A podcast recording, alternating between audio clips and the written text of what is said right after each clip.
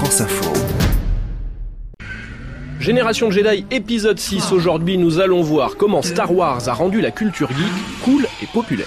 J'ai ressenti un grand bouleversement de la force. Car longtemps, cette culture a été regardée de travers, méprisée, et puis un jour, Star Wars est passé par là. David Perron, sociologue et l'auteur du livre Culture Geek. Star Wars, un peu comme la partie émergée de l'iceberg, représente énormément de choses qui sont présentes dans la culture geek. C'est un pivot central qui, à la fois, ouvre vers une nouvelle période, clairement, et à la fois incarne tout ce qui s'est passé avant. Il a changé tellement de choses que ça avait explosé la culture geek euh, dans, dans toutes les directions, euh, comme un Big Bang, quoi, énorme. Quand je pense à ce que nous avons traversé, je n'en reviens pas que nous soyons encore en état de marche. Le succès de Star Wars dès sa sortie en 1977 a permis aux geeks de ne plus être seuls à la machine à café à parler de combats spatiaux, de science-fiction et d'héroïque fantasy, de la guerre des étoiles ou du Seigneur des Anneaux.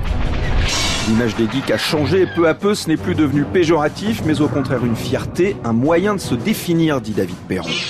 Je me sens geek dans le sens où euh, je suis un fan de pop culture, de, de nouvelles technologies, de science même, et où, comme beaucoup, j'ai vu le mot geek à un moment donné, j'ai fait ah oui en fait tout ce qu'on rentre dedans, ça, ça me correspond, c'est bien. Je faisais du jeu de rôle, je jouais aux cartes magiques, je faisais du jeu vidéo, et d'un coup on m'a dit tout ça c'est geek. Ah donc ma- ça donne une cohérence à mon parcours. Et ça c'est intéressant, et une cohérence à mon parcours, ça permet d'avoir des ressemblances avec d'autres gens. Il est inutile de contrôler sa carte d'identité. Désormais, les geeks forment une grande famille éparpillée dans le monde entier avec des passions communes. La première d'entre elles, c'est Star Wars. Brillin Burns, 28 ans, appartient à cette tribu. R2D2 vous a envoyé l'interview. I'm a huge Star Wars fanatic, and for me, I can be in another country. Je suis une très grande fan de Star Wars. Je peux être dans n'importe quel pays, toute seule, et me faire très facilement de nouveaux amis, tout simplement parce qu'on partage les mêmes passions de geek. Génération. Beaucoup de choses se passent en ligne, les forums, les réseaux sociaux permettent de discuter, d'échanger, mais plus uniquement, désormais des réunions se tiennent régulièrement partout dans le monde. Une conférence est prévue avec l'Alliance dans 3 minutes. Ces Comic-Con et autres conventions ont lieu à Paris, à Tokyo ou à Anaheim, en Californie, comme au mois d'avril dernier avec la Star Wars Celebration. 80 000 fans de la guerre des étoiles s'y sont retrouvés pendant 4 jours. Parmi eux, Callisto, cheveux roses et grosses lunettes, fan de Star Wars, geek et fier de l'être. Nous sommes dans le hangar, en face de l'appareil. On est tous là pour une passion, tout le monde aime Star Wars. Il y a des gens du Japon, il y a des gens du Mexique, il y a des gens de Belgique, des gens de France, d'Italie. Il y a des gens très très vieux comme des petits bouts de chou de quelques mois et euh, c'est plutôt cool. Il y a aussi des lieux moins éphémères pour que cette grande famille se réunisse. C'est le cas du dernier bar avant la fin du monde à Paris. Thomas Rochefort, son directeur, revendique l'étiquette geek des lieux. Et la décoration des lieux joue avec les codes de la science-fiction, de l'heroic fantasy et des mangas. On y trouve E.T., R2D2, mais pas uniquement. Une certitude pour Thomas Rochefort, mettre Star Wars en vitrine est une formidable porte d'entrée vers la culture geek.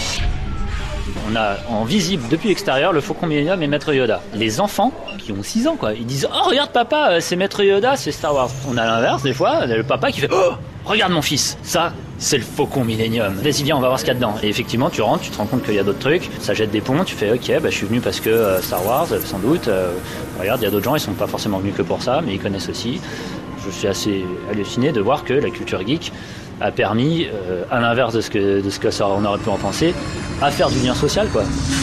Capitaine Solo. Prends ta pelle et ton seau et va jouer? Il n'y aura plus de danger dès qu'on passera à la barre de l'hyperespace. Les chances de traverser un champ d'astéroïdes avec succès sont approximativement de 1 sur 3720. Preuve supplémentaire de cette démocratisation, les expositions de plus en plus courantes consacrées aux super-héros, à Game of Thrones, Harry Potter et bien sûr Star Wars. Les geeks sont les stars de séries télévisées comme dans The Big Bang Theory. Geek is the new sexy s'affiche sur les t-shirts. Le geek, c'est chic.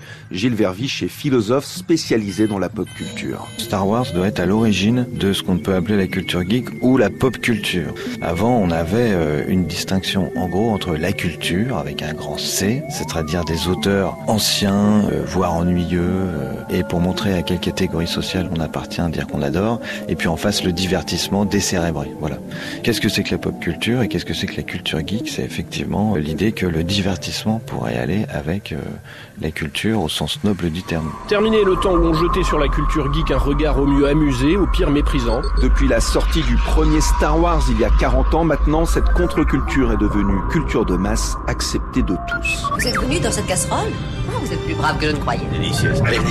Vitesse lumière enclenchée. Tout va très bien, vous pouvez vous en aller.